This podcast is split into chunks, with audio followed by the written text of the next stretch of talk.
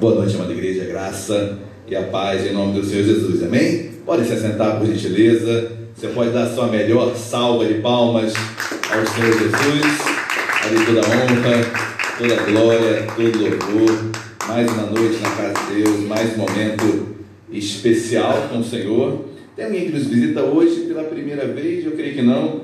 Estamos em família, então cumprimente o irmão que está ao seu lado, dê um tchau, dê um toque de antebraço aí no seu irmão, na sua irmã. Bom estarmos na casa de Deus, amém? Queridos irmãos que nos acompanham online, nós tivemos um probleminha num cabo do computador, então a imagem hoje vai ser direta aqui no, no Facebook, no celular. Eu tenho certeza que você receberá a mensagem da mesma, da mesma forma diante, ok, queridos? Bom, muito bom estarmos nesta noite. Eu tenho certeza que Deus preparou algo especial para os nossos corações. Nós daremos continuidade à série de mensagens sobre os doze apóstolos. Mensagem essa muito rica, tem me enriquecido. Eu sei que a igreja tem sido enriquecida com essas mensagens de quarta-feira, onde nesses doze homens, doze homens simples, para uma tarefa extraordinária. O natural do ser humano seria procurar doutos, procurar expert, ou seja, pessoas realmente é, de renome em determinado setor para tamanha extraordinária tarefa. Mas muito pelo contrário, queridos. Jesus chama pessoas simples, pessoas é, que talvez nós não chamaríamos, mas são essas que Deus chama, assim como, assim como cada um de nós, amém? Pessoas simples para levar o Evangelho aos quatro cantos da terra. Abram as vossas Bíblias, por gentileza, no texto é, base dessas, dessa série de mensagens que se encontra em Lucas, Lucas capítulo número 6.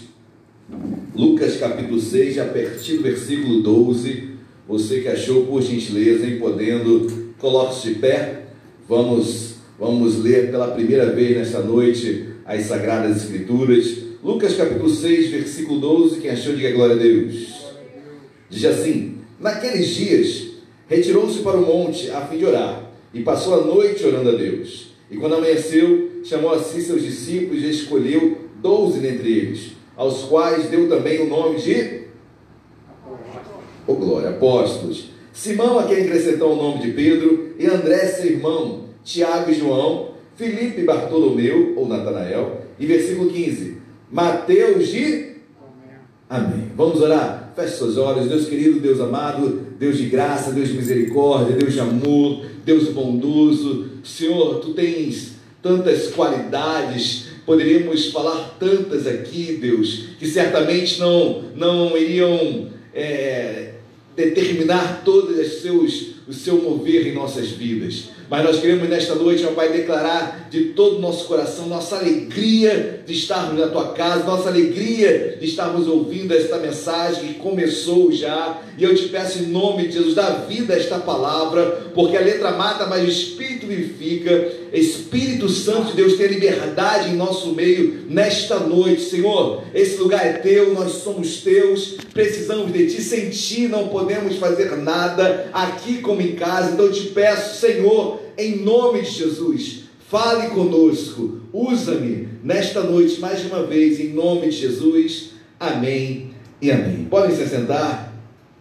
Queridos, nesta noite eu pregarei sobre dois homens. É, são homens que Deus levanta entre os doze, Mateus e Levi, ou Tomé. Tomé, então, ele é visto muitas vezes pela igreja de um tom pejorativo. Tomé, por muitas vezes, nem se prega sobre ele, porque é o pessimista, é aquele que era colocado de lado, aquele que ninguém gostaria de ter o um nome. Imagina você ser poucos, você conhece algum Tomé? Você conhece algum Tomé? Judas é pior, né? Então, Judas pior ainda. Então, são nomes que a gente vai trazendo realmente para o contexto e você não encontra com, com normalidade um Tomé, um, um, Judas. Queridos, são nomes realmente que tomaram uma, uma, uma roupagem, uma forma realmente de, de torná-lo pejorativo.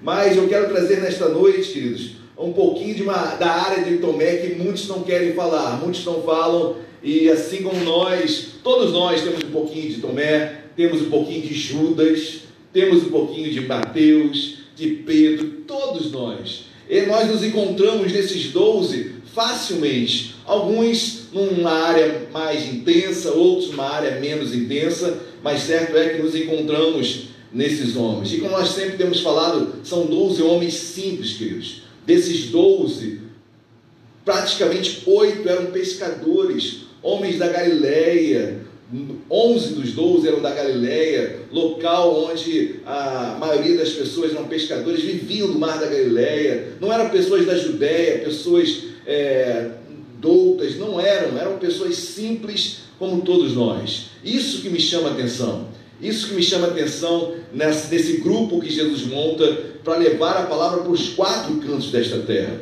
E é de, ter, é de, é de chamar a atenção, queridos, porque depois de Cristo na cruz, creio eu que a maior comissão e a maior, mais importante foram os doze. Jesus formar homens, sabendo que Jesus seria assunto aos céus, morreria, ressuscitaria e depois seria assunto aos céus, esta obra ficaria nas mãos de doze homens, sujeitos a falhas, sujeitos a erros, mas Jesus confia nesses doze uma obra que, queridos, que obra? Então, me chama a atenção a escolha desses homens que realmente foge totalmente à normalidade, que chama a nossa atenção. Nós pregamos sobre Pedro, o homem inconstante, nós pregamos sobre André, o homem ponderado, aquele homem que tinha sempre uma esperava para tomar uma decisão, pensava duas, três vezes, Falamos sobre Tiago e João, os irmãos Tiago e João, aqueles intempestivos, homens que pediam, eram os filhos do trovão, homens muito nervosos, assim eram Tiago e João. Falamos sobre Felipe, Felipe, aquele homem que era o, o, o contador do grupo, era um homem matemático, era um homem que fazia seus cálculos, um homem que antes tomava decisão, ele, ele falava logo, olha, não dá, já calculei, é aquele homem bem realista, é aquele homem realmente que passava muito por Tomé em algumas áreas na, na questão do seu pessimismo. E agora pregaremos sobre esses dois homens, Mateus e Tomé. Eu quero começar com Mateus nesta noite. Amém, querido? Já abram as vossas Bíblias, por gentileza. Lá em Mateus, capítulo 9, volte um pouquinho na sua Bíblia. Mateus, capítulo 9, versículo 9. Mateus, ou também chamado de Levi em hebraico, Mateus foi um grande homem. Mateus 9, versículo 9, assim diz a palavra de Deus. Posso ler, amém? amém. Partindo Jesus dali, viu um homem chamado Mateus, sentado na coletoria, e disse: Segue-me. E ele se levantou e o seguiu. Querido, Jesus passa por uma coletoria, um setor de cobrança de impostos, e vê ali Mateus, ele passa por ele e diz: Segue-me. E Mateus, na mesma hora, para tudo que estava fazendo e o segue. O que faz um homem, o que faz um coletor de impostos, um homem que trabalha na alfândega, um homem que tinha sua condição financeira estável, largar tudo e procurar o seu mestre, procurar Jesus, um homem que a princípio nem sabia muito bem, entre aspas, quem era Jesus. Eu vou, eu vou colocar por terra essa minha frase de que não conhecia muito bem, porque aparentemente foi o primeiro encontro. E talvez tenha sido. Mas guarde uma coisa, eu quero falar um pouquinho sobre, sobre Mateus. Mateus era um publicano. Publicano era o, judeu que cobrava impostos do seu próprio povo. Ou seja, um homem que, judeu trabalhava para Roma para arrecadar impostos do seu povo. Imagina como o seu povo, o povo judeu, olhava para os publicanos. Os publicanos eram odiados, rejeitados, porque além dos publicanos é, impostos para Roma, ainda extorquiam seus irmãos, cobravam impostos num, num, num, num grau muito maior, ou seja, eram corruptos. A maioria dos publicanos, para dizer praticamente todos, eles eram corruptos. E assim os judeus, seus irmãos, odiavam os publicanos. Era uma profissão péssima. Assim era Mateus. Mateus era mal visto pela sociedade.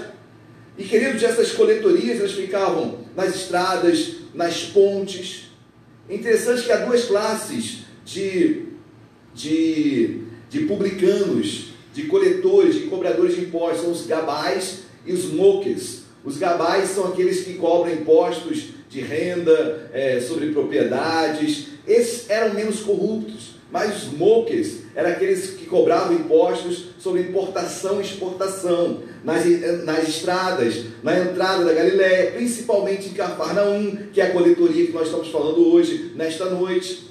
Ou seja, queridos, esses mokes ainda havia os menores e maiores mokes, mokes, né? Então os menores eram aqueles que ficavam mesmo na porta da coletoria, que tinha que ter o contato com o público, tinha que cobrar os impostos, ou seja, muita violência havia nas coletorias, muitas brigas existiam.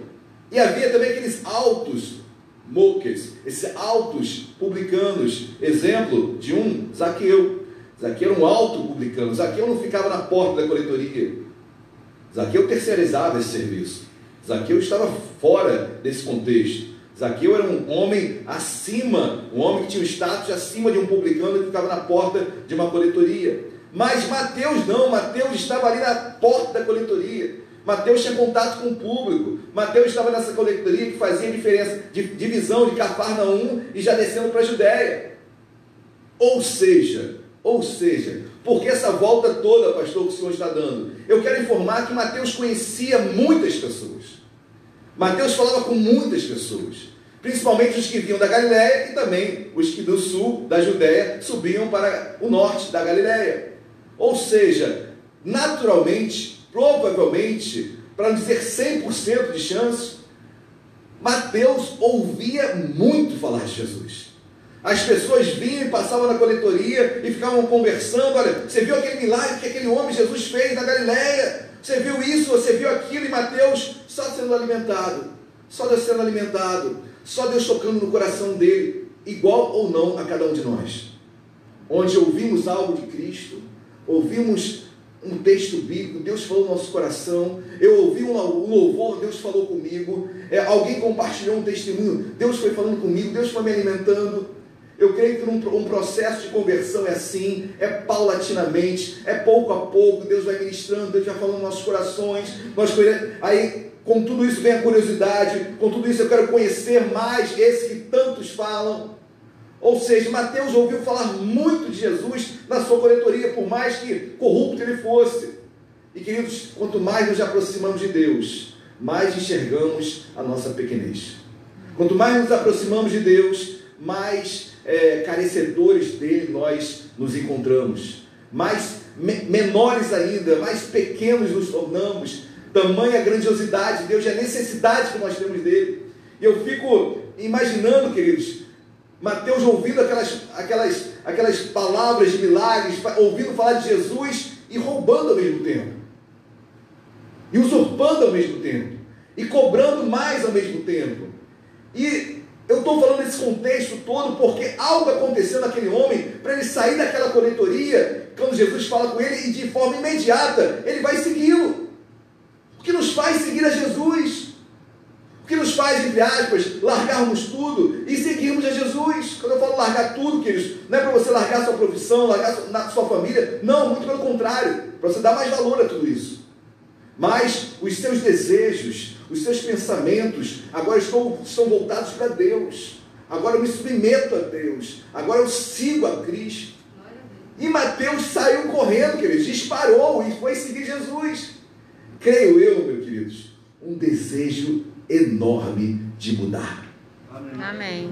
Um desejo enorme de ter sua vida transformada um desejo enorme de ter o seu caráter transformado, um desejo enorme de ver seus sonhos, seus projetos, sua família, sua vida financeira, seja o que for, queridos. Mas o que havia em Mateus, quanto mais ele ouvia falar de Jesus e quanto mais ele via os seus erros, ele pegava nojo daquilo. Ou não é assim, queridos? Quando nós andamos com Deus, cada vez mais nós nos sentimos nojo do pecado, nojo do erro. E quando você erra, você não fica triste. Quando você peca, o Espírito Santo não fala contigo. A Bíblia diz: não entristeceis o Espírito Santo de Deus. A pessoa do Espírito Santo que habita em mim, quando eu peco, ele se entristece, eu também. Se eu peco e não me entristeço, alguma coisa estranha está acontecendo. Talvez eu tenha que questionar até meu encontro com Deus. Mas a partir do momento que eu tenho encontro com Deus, e eu fico imaginando, queridos, como foi esse encontro de Mateus. Porque ele larga tudo e vai seguir Cristo. Desejo enorme de mudar. Queridos, é por isso que nós estamos aqui, amém? Desejo enorme de ter nossa vida transformada, de ter nossa vida no altar de Deus, de caminhar com Ele, de sonhar com Ele, de pensar conforme Ele pensava. Amém, queridos? Glórias a Deus. Assim era Mateus, assim Mateus, nesse desejo de ser transformado, ele parte ao encontro de Jesus. Abra as nossas Bíblias em Lucas, vá um pouquinho mais à frente aí, dando continuidade a Mateus. Lucas capítulo de número 5, versículo de número 29. Depois de Mateus sair correndo, seguindo Jesus, o correndo é por minha conta, tá bom? Mas eu fico elocubrando, pensando, porque ele, ele deixa tudo e eu boto uma corrida, mas a corrida é por mim, queridos. Mas versículo 29 do capítulo 5, olha o que Mateus faz depois de seguir Jesus. Versículo 29 diz assim: Então lhe ofereceu Levi, ou Mateus, ok? Um grande banquete em sua casa. E numerosos publicanos e outros estavam com eles à mesa. Os fariseus e seus escribas, ou seja, os doutores da lei, murmuraram contra os discípulos de Jesus, perguntando: Por que comeis e bebeis com os publicanos e pecadores? Versículo 31. Respondeu Jesus: Os sãos não precisam de médico, e sim os doentes. Não vim chamar justos, e sim pecadores ao arrependimento. Queridos, uma, uma das frases mais lindas da Bíblia, né? Jesus não veio para os sãos, veio para os doentes. Não vim chamar justos, vim chamar pecadores para o arrependimento. Aleluia. Ou seja, em outras palavras, Jesus veio chamar todos, amém? Porque todos nós somos pecadores. Mas o farisaísmo, a religiosidade, que é só estereótipo, só, só, só a carcaça, faz com que o homem se ache o bambambam, bam, bam, perfeito de todos. E os fariseus não se achavam pecadores. Mas o que Mateus faz, queridos? Quando ele encontra Jesus, ele vai para casa, faz um banquete, um jantar na sua casa. E ele chama quem? Quem ele conhecia. Os demais amigos publicanos, pecadores, chama todo mundo para casa, mas por que ele chama todo mundo para casa? Claro, eram as pessoas que ele conhecia, sem dúvida. Mas Mateus chama todos os pecadores, todos os publicanos, porque Jesus estaria ali. O que me chama a atenção é o altruísmo de Mateus, é o pensar no próximo, é o de não ser egoísta, porque ele poderia seguir com Jesus e ir embora. Não, Jesus, vamos lá em casa, vamos fazer um jantar, e eu quero chamar algumas pessoas para você conhecer. Assim como eu conheci, eu quero também que outros o conheçam. Queridos, que evangelista, que homem altruísta, que homem que pensa no próximo. Ele poderia apenas pensar nele e a partir daí seguir a sua vida, mas não, pelo contrário. Enquanto outros estavam falando, fariseus, os fariseus começaram a murmurar: quem é esse Jesus? Sentando à mesa com um pecador, sentando à mesa com um publicano. E Jesus veio, não veio para os sãos, amém? Veio para os doentes. Nós carecemos da glória de Deus. Você está em um hospital espiritual. Enquanto estivermos nessa terra, estamos sendo tratados. Aleluia se você se acha perfeito, vai embora daqui o mais rápido possível. Senão vai estragar as pessoas aqui.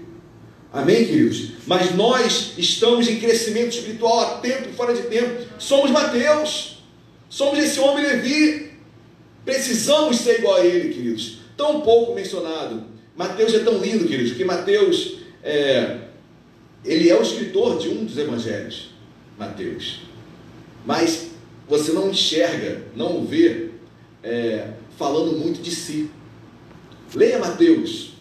Você vai ver que os textos, é até, parece que é até difícil ele falar de texto do, em textos, em episódios dos quais ele participou. E Mateus, quando a gente estuda o Evangelho de Mateus, ele tem um endereço, um endereçado, melhor dizendo. O Evangelho de Mateus foi escrito para os judeus. Tanto é que no Evangelho de Mateus você vai encontrar o nome Deus. Em vez de reino de Deus, é reino dos céus. Mateus evitava botar o nome de Deus, porque para o judeu o nome de Deus não pode ser pronunciado.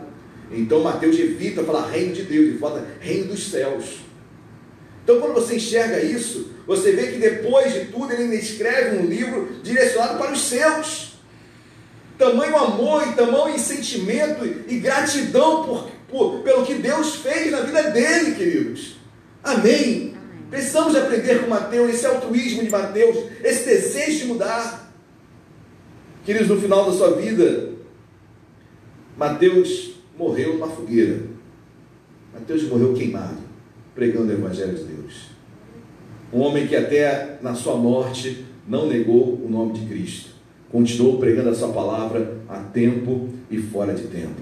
Amém, queridos? Você pode dar uma glória a Deus aí no seu lugar? Porque são testemunhos como esses que, renovam a nossa fé. Renovam a nossa fé. Amém? Glória a Deus? Bom, Mateus era algo rápido, mas muito profundo. Muito profundo. São poucas as passagens específicas sobre Mateus, mas o chamado dele ardente, o desejo de mudar e o altruísmo dele é algo que nós temos que guardar para os nossos corações. Falamos apenas do corrupto, falamos apenas da, do publicano, pecador, e às vezes acentuamos muito os erros das pessoas e nos esquecemos das qualidades. É fácil apontar os erros, né? Os erros são fáceis de serem denotados. Agora, as qualidades, queridos, é, são, são, são detalhes importantíssimos. Amém? Bom, quero falar sobre Tomé ou Dídimo. Tomé também era chamado de Dídimo. Dídimo quer dizer gêmeos. Provavelmente Tomé tinha um irmão, um irmão gêmeo, mas a Bíblia não vai, não vai trazer essa informação exatamente. Amém? Abra as vossas Bíblias, meus amados, em João capítulo 11. Evangelho de Cristo, segundo João, capítulo de número 11, dos versículos 7 ao 16. Eu vou falar sobre o pessimista Tomé, mas durante os textos que nós iremos ler, queridos, vocês vão observar que, por mais pessimista que ele fosse, e realmente ele era, mas não fica só nisso, não fica só somente no pessimismo. João capítulo 11, versículo 7, todos acharam amém? Diz assim: essa é a passagem Marta, Maria e Lázaro. Lázaro estava por morrer, já estava muito enfermo, e Jesus vai ao encontro, encontro de Lázaro. E olha aqui o versículo 7. Depois disse, depois, perdão, depois disse aos seus discípulos: Vamos outra vez para a Judéia. Disseram os discípulos: Mestre, ainda agora os judeus procuravam apedrejar-te, e voltas para lá? Respondeu Jesus: Não são doze as horas do, dia? Se alguém andar de dia, não tropeça, porque vê luz deste mundo. Para aqui, queridos. Jesus estava voltando para a Judéia, porque Lázaro estava quase morrendo. Mas Jesus acabara de sair da Judéia, de onde ele tinha fugido de um apedrejamento. Ou seja, voltar para a Judéia era um risco enorme de novamente ser apedrejado e morto. E os discípulos falam: Jesus, tu acabar, acabar de sair daí, como é que tu, tu irás voltar? Bom, Jesus falou: Eu voltarei. Versículo de número 10. Mas se andar de noite, tropeça, porque nele não há luz. 11. Isto dizia, e depois lhes acrescentou: Nosso amigo Lázaro adormeceu, mas vou para despertá-lo. Disseram depois os discípulos: Senhor, se dorme, estará salvo. Pensavam que tinha morrido, né? Jesus, porém, falara com respeito à morte de Lázaro, mas eles supunham que tivesse falado do repouso do sono. 14. Então, lhes, então Jesus lhe disse claramente: Lázaro morreu. Versículo 15: E por vossa causa me alegro de que lá não estivesse, para que possais crer, mas vamos ter com ele. 16, preste atenção. Olha a peça. Mas Tomé, chamado Dídimo, é uma das poucas vezes que a gente não vê Pedro falar, né? Então, geralmente, Pedro que falava alguma coisa no meio do, do tumulto, mas não. Tomé agora toma a palavra. Versículo 16. Então Tomé, chamado Dídimo, disse aos condiscípulos: Vamos também nós, para morrermos com ele. Olha que Tomé diz. Queridos, Tomé não, não cria milagres de Jesus ressuscitar Lázaro. Tomé falou assim: Bom, então, então vamos, galera, meus irmãos, condiscípulos, meus amigos, cooperadores, Olha, então vamos, né? Vamos para morrer. Vamos morrer. Pessimismo enorme, né? Em nenhum momento ele teve fé e a esperança. Depois de tantos milagres que ele tinha presenciado com Jesus, ele não imaginou que Jesus pudesse ressuscitar aquele homem. Queridos, mas no âmago do pessimismo, olha o que ele diz: Mas vamos morrer com ele. Eu vou morrer com ele. Homem leal, homem corajoso, homem determinado, homem perseverante. Se for necessário morrer com meu líder, eu morro. Amém. Se ele for, eu vou atrás. Se morrer, morri, mas estou ao lado daquele qual, o qual eu amo, o qual eu não desisto, o qual estou ao lado. Se a decisão dele é certa ou errada, eu não sei, mas eu estou ao lado dele. Ele não vai nessa roubada sozinho. Olha a determinação desse homem, olha a, a, a coragem, a lealdade, o amor por Jesus. Tomé amava muito Jesus. Podem falar do pessimismo, e obviamente ele era pessimista, igualzinho a mim, igualzinho a você, igualzinho a todos nós, muitas vezes. Mas Tomé demonstra uma coragem, uma lealdade, um amor. Falar que Tomé não amava Jesus é um absurdo. Falar que Tomé não era leal a Jesus é, é anátema. Muito pelo contrário. Muito pelo contrário. E obviamente, queridos, nisso tudo Jesus estava tratando Tomé. Tratando Tomé. Tomé vai presenciar um dos milagres mais lindos da Bíblia, que é, que é o ressuscitar de Lázaro. E obviamente o pessimismo aos poucos vai saindo como em, como em cada um de nós. Deus vai fazendo as coisas, Deus vai operando os milagres. Isso vai mexendo de fé, isso vai mexendo de esperança. Amém, meus amados? Amém. Glórias a Deus. Vamos lá, mais um, um ato não apenas de pessimismo de Tomé. Vá para o capítulo 14 aí de João. João capítulo 14. Vamos do versículo 1 ao versículo 5. Passagem que nós conhecemos tão bem também. Todos acharam, amém? Capítulo 14, versículo 1 diz assim: Não se turbe o vosso coração. Jesus falando, né? Não se turbe o vosso coração. Credes em Deus, credes também em mim. Na casa de meu pai há muitas moradas. Se assim não fora, eu vou teria dito, pois vou preparar-vos lugar. E quando eu for e vos preparar lugar, voltarei e vos receberei para mim mesmo, para que onde estou estejais vós também. Versículo 4. E vós sabeis o caminho para onde eu vou. Preste atenção no 5 agora. Disse Tomé: Senhor, não sabemos para onde vais. Como saber o caminho?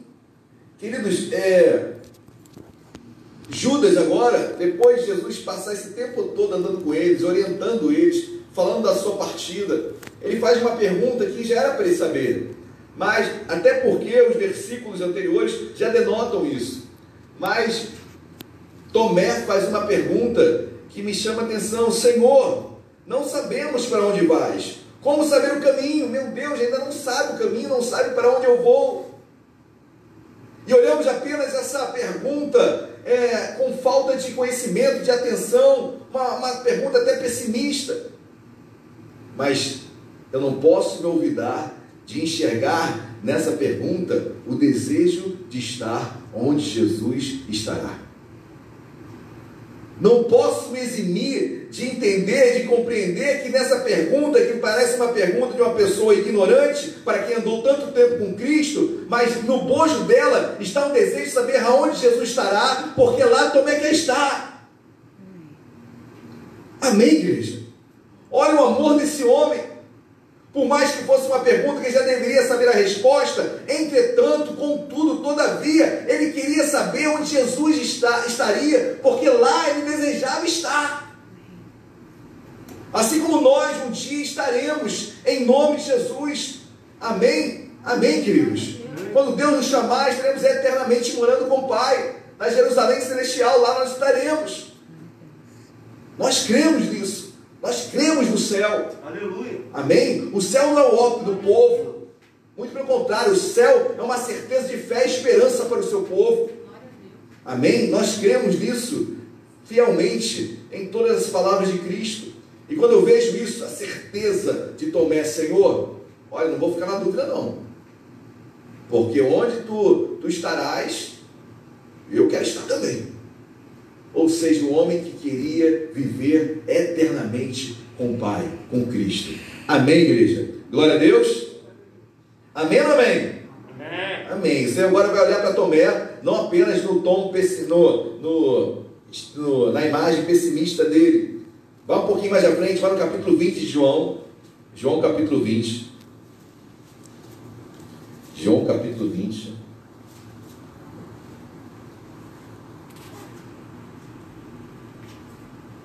João capítulo 20. Diácono, por favor, força aquela tomada ali do meu, que eu acho que está quase, ou está mau contato, ou vai dar um tilt daqui a pouco. Queridos, vamos lá. João capítulo 20, versículo 19. 19 ao 25. Todos acharam, amém? Vamos lá, versículo 19. Ao cair da tarde daquele dia, o primeiro da semana, trancadas as portas da casa onde estavam os discípulos, com medo dos judeus, veio Jesus, pôs-se no meio e disse-lhes: Paz seja convosco. E dizendo isto, lhes mostrou as mãos e o lado. Alegraram-se, portanto, os discípulos, ao verem o Senhor. Disse depois Jesus outra vez: Pai seja convosco. Assim como o Pai me enviou, eu também vos envio. Versículo 24, pula 24. Ora, Tomé, um dos doze, Tomé, um dos doze, chamado Dídimo, não estava com eles quando veio Jesus. Disseram então os outros discípulos: Vimos o Senhor. Mas ele respondeu: Se eu não vir nas suas mãos o sinal dos cravos, e aí não puser o dedo, e não puser a mão no seu lado, de modo algum acreditarei. Queridos, olha o que, olha o que Tomé diz. Jesus aparecera no cenáculo para os, para os discípulos, Jesus já havia sido morto, ressuscitado, atravessa as paredes, entra no cenáculo, fala com os discípulos, mostra as mãos para os discípulos, furada. Tomé não estava ali, Tomé chega depois, Tomé não acredita e fala: peraí, isso é historinha. Só acredito se eu vir novamente, se eu vir as mãos e o, o buraco na, nas mãos de Cristo, o sinal dos cravos em suas mãos. Pois bem, queridos, isso é uma atestação pessimista ou não é? Olha, para quem andou com Cristo, sim, claro que é um ato pessimista. Ele não cria. Mas pare aqui. Primeiro eu quero apontar dois, dois pontos. O primeiro ponto está no versículo 20. Olha aqui de versículo 20. E dizendo isto, Jesus lhes mostrou as mãos e o lado. Interessante que quando Jesus entra no cenáculo, os discípulos não perguntaram. Até porque o corpo ressurreto não tinha a imagem exata da pessoa. Então, por muitas vezes você não identificava. Lembra dos, dos discípulos no caminho de Emaús, onde Jesus anda com aqueles dois homens no caminho para Emaús, e eles não reconheciam que Jesus estava ao lado deles, porque o corpo ressurreto ainda não tem a imagem perfeita. Assim como aquela, como Maria Madalena, quando vai no túmulo e ela olha e Jesus está do lado dela ressuscitado, ela pensava que era o jardineiro. Ou seja, a imagem não é exata da pessoa que teve a sua ressurreição tão, tão, tão próxima que aconteceu. Então, provavelmente, os discípulos também não entenderam muito bem quando Jesus entra no cenáculo, não identificaram muito bem, mas a primeira coisa que Jesus faz, olha as, olha as minhas mãos e o meu lado, onde foi furado, e as minhas mãos com os cravos. Ou seja, para que mostrar? Para que mostrar, queridos? Porque eles estavam duvidando. Porque eles também não tinham. Jesus se antecipa. E olha, é como se estivesse falando: ó, antes de vocês perguntarem quem eu sou, mão, lado. Creram? Então, falar de Tomé depois, que vai querer ver realmente as mãos e o lado de fato furados, é, é não entender que os, os demais também, onze, tiveram dez, né? Porque Judas já tinha morrido nessa, nessa, nesse momento. Os demais dez também tinham no coração essa dúvida. Amém ou não amém, queridos? Posso chegar a essa conclusão? Não posso. Amém. E Tomé pergunta, uma pergunta que pode ser pessimista, claro. Mas uma coisa que Tomé não era é falso. Tomé era verdadeiro, queridos. Jesus, para onde você vai? Não, me diz aí, porque eu não quero ficar no engano. Jesus, ó, eu só vou acreditar se me mostrar. Tem que ver para crer. Queridos, pessimista sim, falta de fé sim, mas verdadeiro. Não era hipócrita, não tinha maquiagem, não era religioso. Ele falava mesmo o que ele estava sentindo. Enquanto todo mundo ficou encolhidinho, sem falar nada, Jesus já se antecipa, olha, minha mão, meu lado, antes que perguntem. Mas Tomé na mesma hora, se não aparecer para mim, eu não vou acreditar. Olha o que diz versículo 26.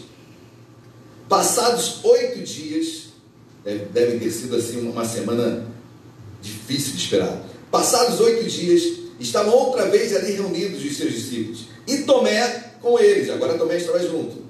Estando as portas trancadas, veio Jesus, pôs-se no meio e disse-lhes: Pai seja, Pai seja convosco.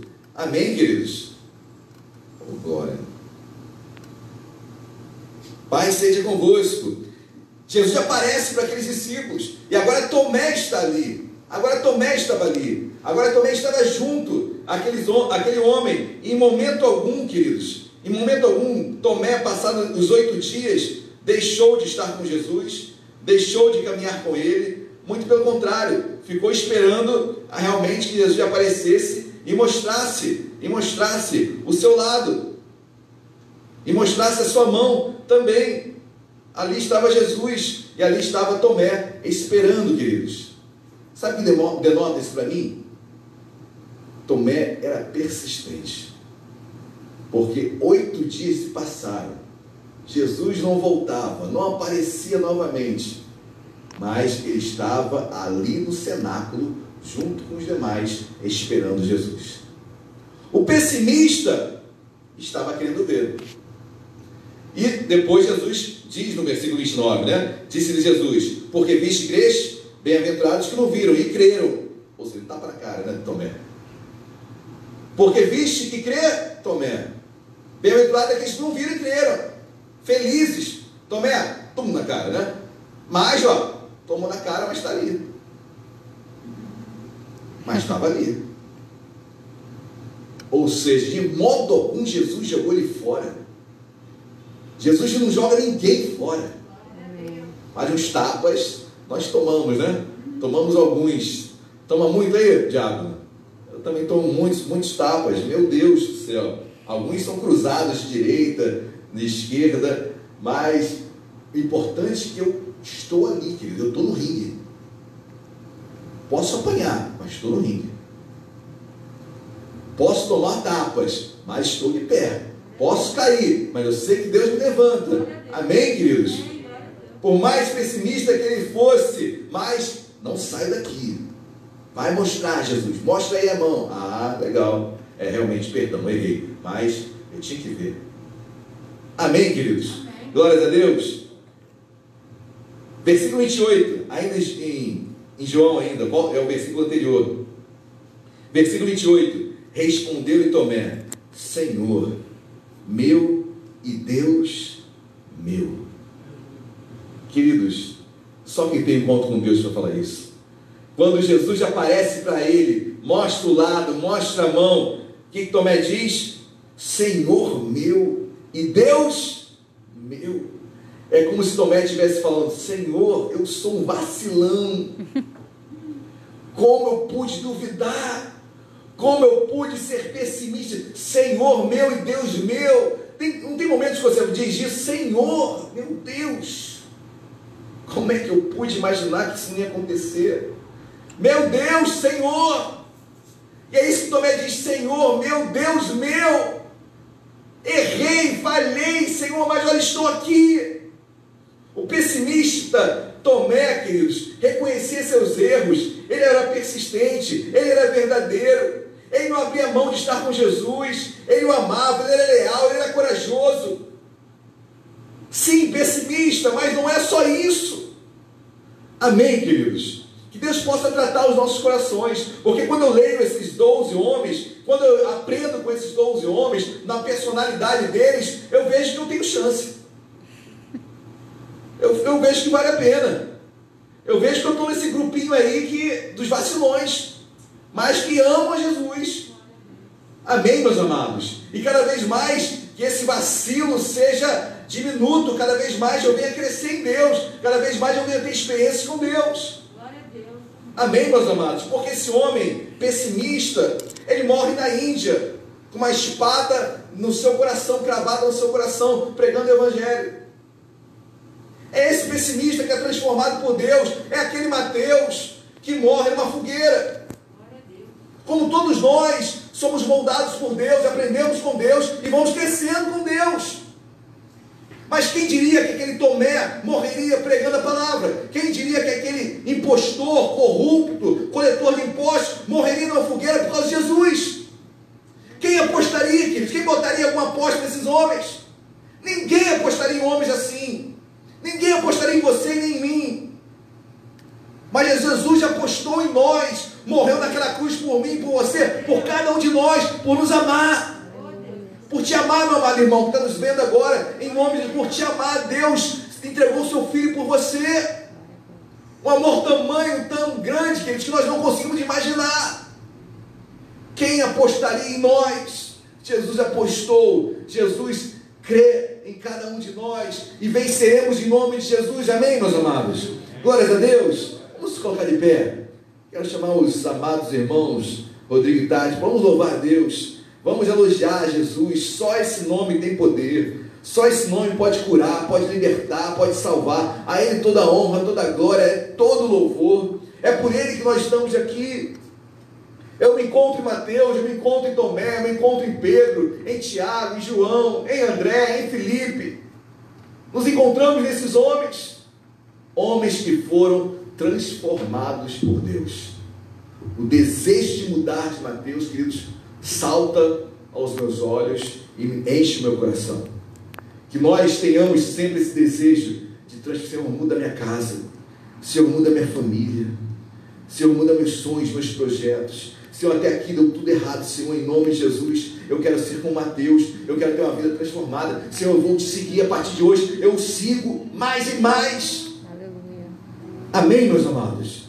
Glórias a Deus. Feche seus olhos. Vamos louvar. Aleluia. Se você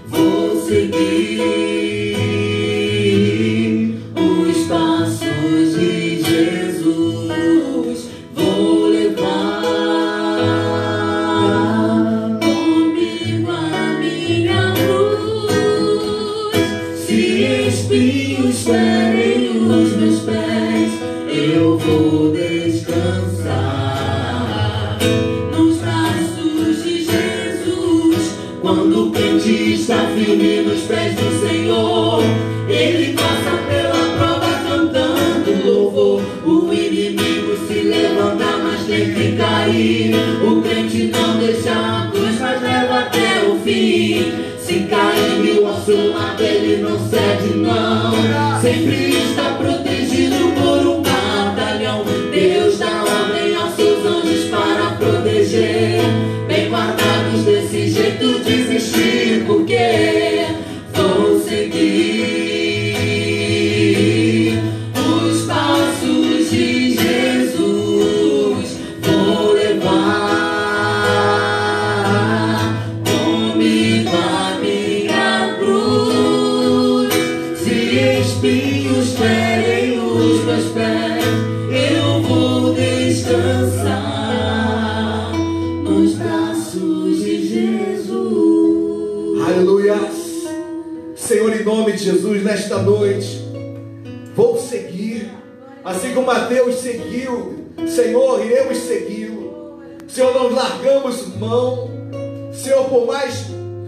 mais corrupto que fosse Mateus, ao ouvir a sua voz, ao ouvir o seu chamado, ao conhecer os seus testemunhos, Senhor, ele largou tudo. O Senhor não estava indo em contra uma religião, ele não estava indo em contra uma pessoa, o Senhor estava em contra, indo em contra a ti. Senhor, em nome de Jesus, como é difícil abrirmos mãos de pensamentos, de doutrinas, de tradições. Mas quando lemos a tua palavra, quando compreendemos as tuas escrituras, Senhor, tudo se torna tão tranquilo, tão fácil. Senhor, não é pesado largar e segui-lo, muito pelo contrário, é uma certeza de que tudo vai dar certo, que tu estás no controle. Deus, às vezes somos tão pessimistas, às vezes duvidamos de Ti, duvidamos do que irá acontecer amanhã. Senhor, nos encha de fé nesta noite. Mas assim como Tomé tinha, era pessimista, Senhor, encontro nesse homem também coragem, lealdade, amor, desejo de estar contigo, Senhor. Isso há em nós, isso existe em nós. Nós procuramos isso também, Senhor. E eu te peço nesta noite um milagre, Senhor. Eu peço um milagre nesta noite. Porque Mateus, quando saiu de casa, quando ele saiu da coletoria, ele foi e chamou Jesus para sua casa. Chamou os seus amigos. E ali, Deus, não apenas um banquete de comida havia, mas um banquete espiritual estava ocorrendo. Jesus estava falando com aqueles homens, estava ministrando a palavra para aqueles homens. Jesus, eu peço um milagre nesta noite sobre a minha casa, sobre a casa dos meus irmãos. Aquela palavra que chegou na coletoria, chegou na casa de Mateus.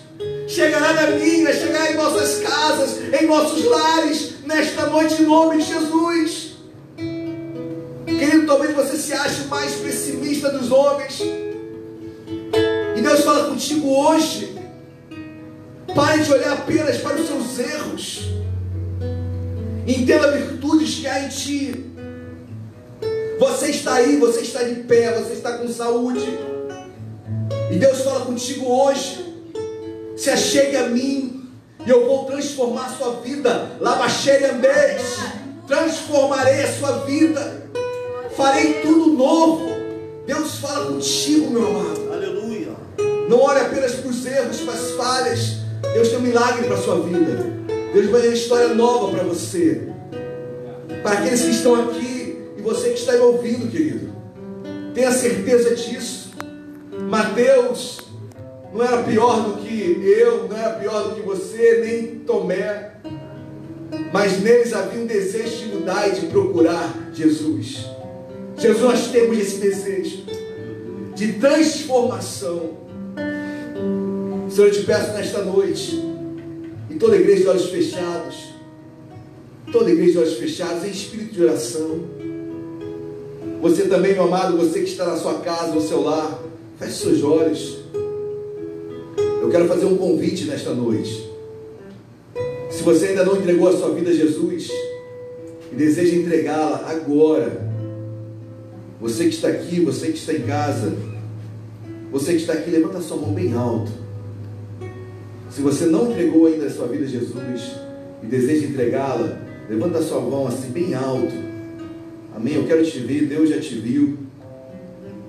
Você também que está na sua casa, se você quiser entregar a sua vida a Jesus, escreve aí, manda uma mensagem para a gente. Eu vou fazer só mais uma vez esse apelo. Se você quer ter encontro com Jesus nesta noite, levante a sua mão bem alto. Amém. Deus amado, nós, nós cremos na tua palavra. Assim como Mateus era alimentado dia a dia com as pessoas que ele conversava naquela coletoria.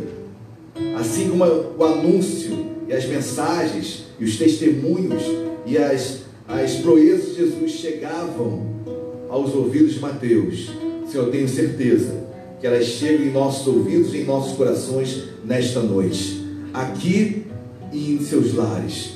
Deus, obrigado pela mensagem, obrigado pela ministração. Continue a falar conosco, porque nós te amamos, Senhor. Com as nossas imperfeições, nós amamos e cada vez mais nos tornamos homens e mulheres melhores. Em nome de Jesus. Amém e amém. Você crê nisso? Dê um glória a Deus bem alto aí no seu lugar. Aleluia. Glória a Deus. Pode se sentar, por gentileza. Amém, queridos. Você foi abençoado nesta noite? Amém. Eu também fui muito abençoado. Bom falarmos de Cristo, bom falarmos de pessoas normais e pessoas como cada um de nós, sujeitas aos mesmas falhas, às mesmas dificuldades, aos mesmos erros, mas que amam, amam a Cristo.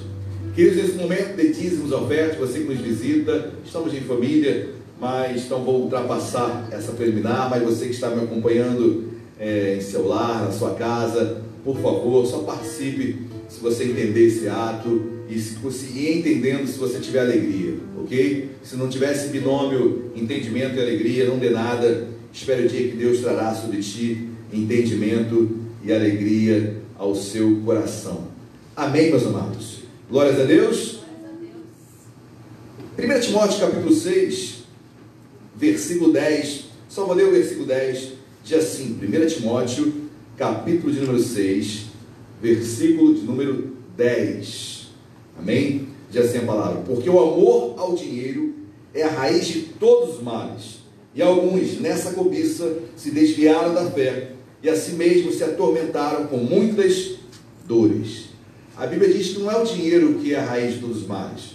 O dinheiro nada mais é, é uma, uma dádiva que Deus dá ao homem para que ele possa administrá-la da melhor forma possível. Amém? De uma forma, claro, de suprir suas necessidades e também de compartilhar com o seu próximo. Mas a Bíblia diz que o amor ao dinheiro, ou seja, a partir do momento que eu começo a amar o dinheiro, começo a colocar ele em primeiro lugar na minha vida, aí sim ele se torna a raiz de todos os males. O amor ao dinheiro, o apego, a cobiça, raiz é raiz.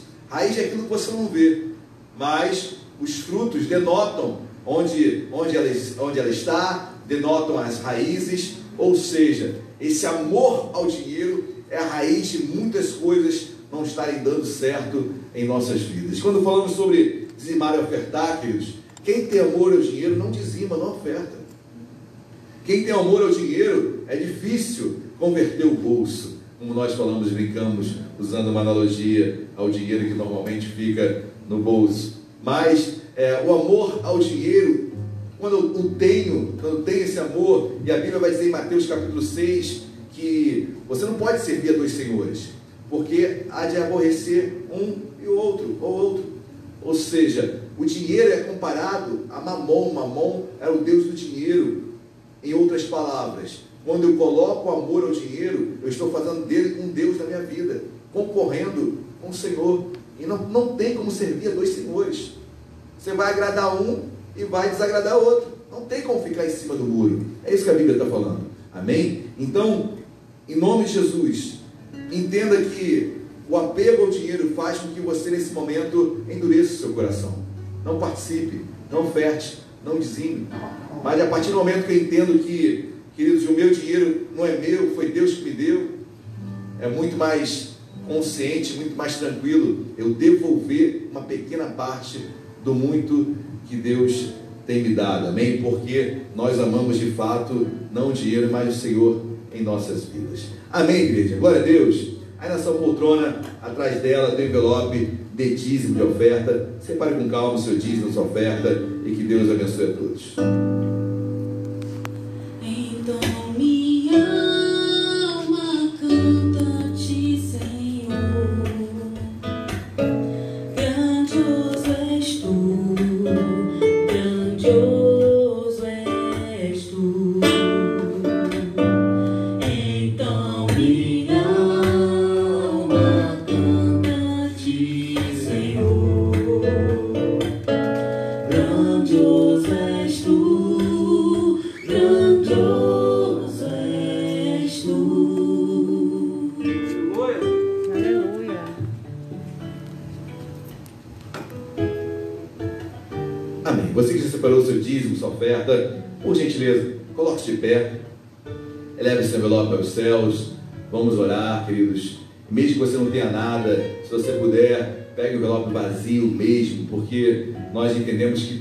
Também um ato de fé.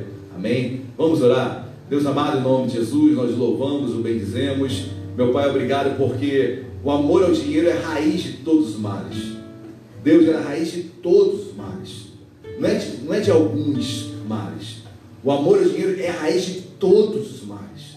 Às vezes não entendemos porque uma área da nossa vida não vai bem, seja saúde, seja trabalho, nem sempre correlacionada ao dinheiro. Porque a Bíblia diz que o amor ao dinheiro é a raiz de todos os males. Senhor, não queremos cair nesse erro, não queremos cair nessa falha. Muito pelo contrário, nós reconhecemos que tudo que temos e tudo que somos vem de Ti. E tudo que é em nós bendiz o Teu santo nome. Deus abençoe os dizimistas e ofertantes fiéis da Tua casa. Deus abençoe aquele que está desempregado, abre portas de emprego. Aquele o assalariado, aquele que está vivendo, Senhor, da ajuda federal. Senhor, em nome de Jesus, toda burocracia joga por terra, todo impedimento toda dificuldade, para que esse dinheiro chegue, tenha acesso às mãos do teu filho que tem precisado, tem buscado. Senhor, abre portas em nome de Jesus, abençoa a vida financeira de cada um aqui, os que estão estudando para concurso público, vestibular. Senhor, faz milagres. Abençoa a vida de cada homem, cada mulher da tua casa e aqueles que estão ao alcance dessa voz. Deus abençoa em nome de Jesus. Da mesma forma, esta casa, abençoa a administração dela. Que tudo seja para a honra e glória do teu nome, em nome de Jesus. Amém e amém. Glórias a Deus. Podem se sentar. Se hoje é o dia de você dizimar, estiver aqui à frente recebendo o seu dízimo. Em ofertar, aguardem os auxiliares de águas passarão com vocês.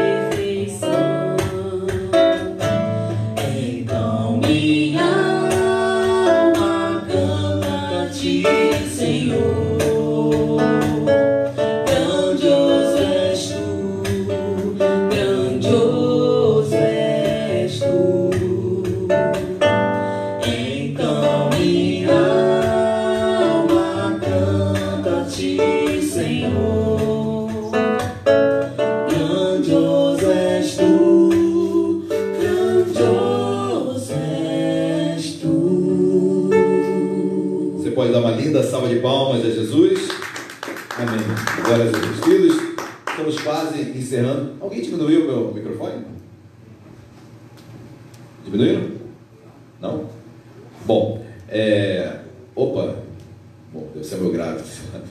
Queridos, já estamos quase encerrando o culto desta noite. Ah, melhorou, hein? Olha, quero dar alguns avisos rapidamente, por favor.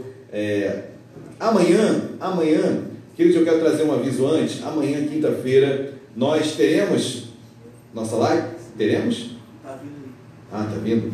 Ok, então a gente vai acertar. Teremos sim a nossa live do louvor amanhã às 19h30. Então, live do louvor, você aí na sua casa, se prepare, é, bota uma pipoca, faça uma pipoca, vamos nos reunir, vamos é, ouvir louvores lindos. Nossa, nosso Ministério de Louvor estará aqui reunido de uma forma acústica, estarão louvando a Deus aqui na igreja, mas as portas da igreja estarão fechadas, ok? É uma live, então você em casa vai acompanhar com todo o seu conforto e vamos louvar Deus, né? vamos falar com Deus, vamos elogiar Deus. Então amanhã às 19h30.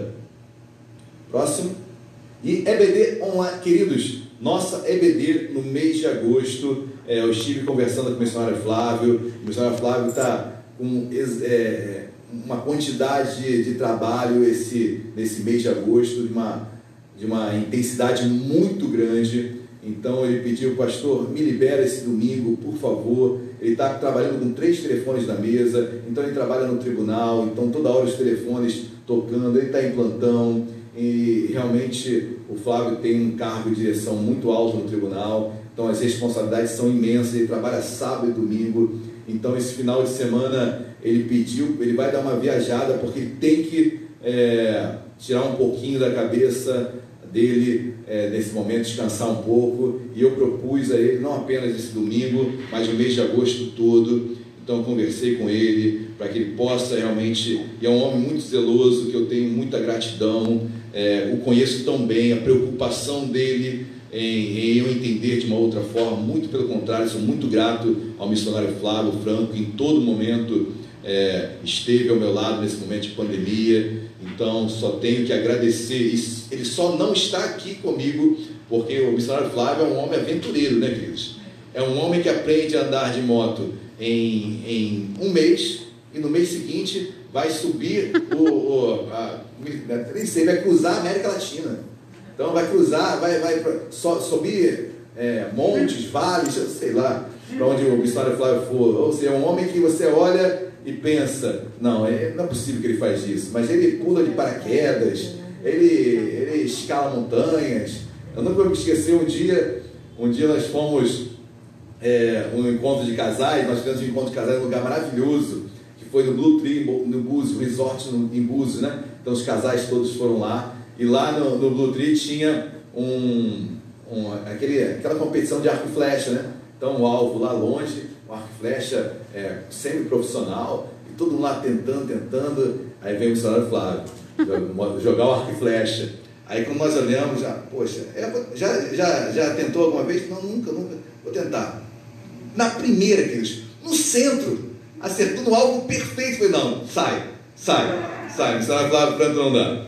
Então, queridos, mas então eu vou assumir a escola dominical. Nesse mês de agosto eu vou estar aqui ministrando, ministrando a escola bíblica. É, será apenas presencial a escola bíblica, ok? Então você, irmão, online, segura um pouquinho nesse mês de agosto para que você possa é, acompanhar. Em setembro voltam, o missionário Flávio volta com a ministração da EBD online e, pre, e presencial. Mas nesse mês de agosto eu estarei aqui ministrando apenas é, presencialmente, ok?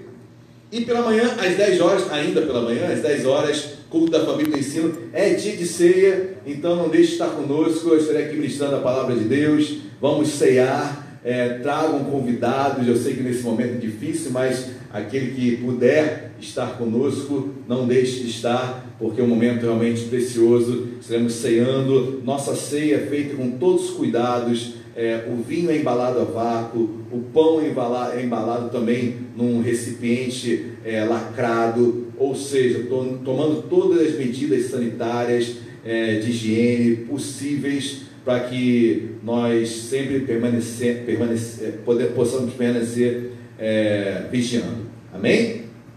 Culto de celebração de fé e à noite, meu querido diácono Renan estará ministrando a palavra de Deus para as nossas vidas. Amém, queridos? Vamos colocar de pé, vamos orar, vamos agradecer a Deus por esta noite, pela tudo, por tudo que Deus fez. Deus amado, obrigado, meu Pai, pela tua palavra, obrigado pelos louvores. Senhor, tudo é para ti, cultuar e entregar. Deus, obrigado por essa entrega que, nós, que, que tu permitistes que nós é, pudéssemos oferecer para ti. Senhor, obrigado. Abençoa esse final de semana, abençoa a live de amanhã, abençoa o encontro dos jovens no, no Google Meet Deus, nesse sábado, às 21 horas, e abençoa o domingo, meu Pai, pela manhã e noite, os cultos, a EBD. Deus, obrigado. Abençoa o teu povo que se encontra também em seus lares, da mesma forma que fomos aqui, que eles sejam também tocados e abençoados. Deus despede teu povo em segurança e paz, nos dê um final de semana abençoado e com o amor de Deus Pai a graça e a paz nosso Senhor e Salvador Jesus Cristo e as doces consolações do Espírito Santo de Deus sejam sobre as nossas vidas, hoje e para todo sempre. Toda a igreja diga amém. amém. E amém. Dê uma linda salva de palmas a Jesus. Glória a Deus.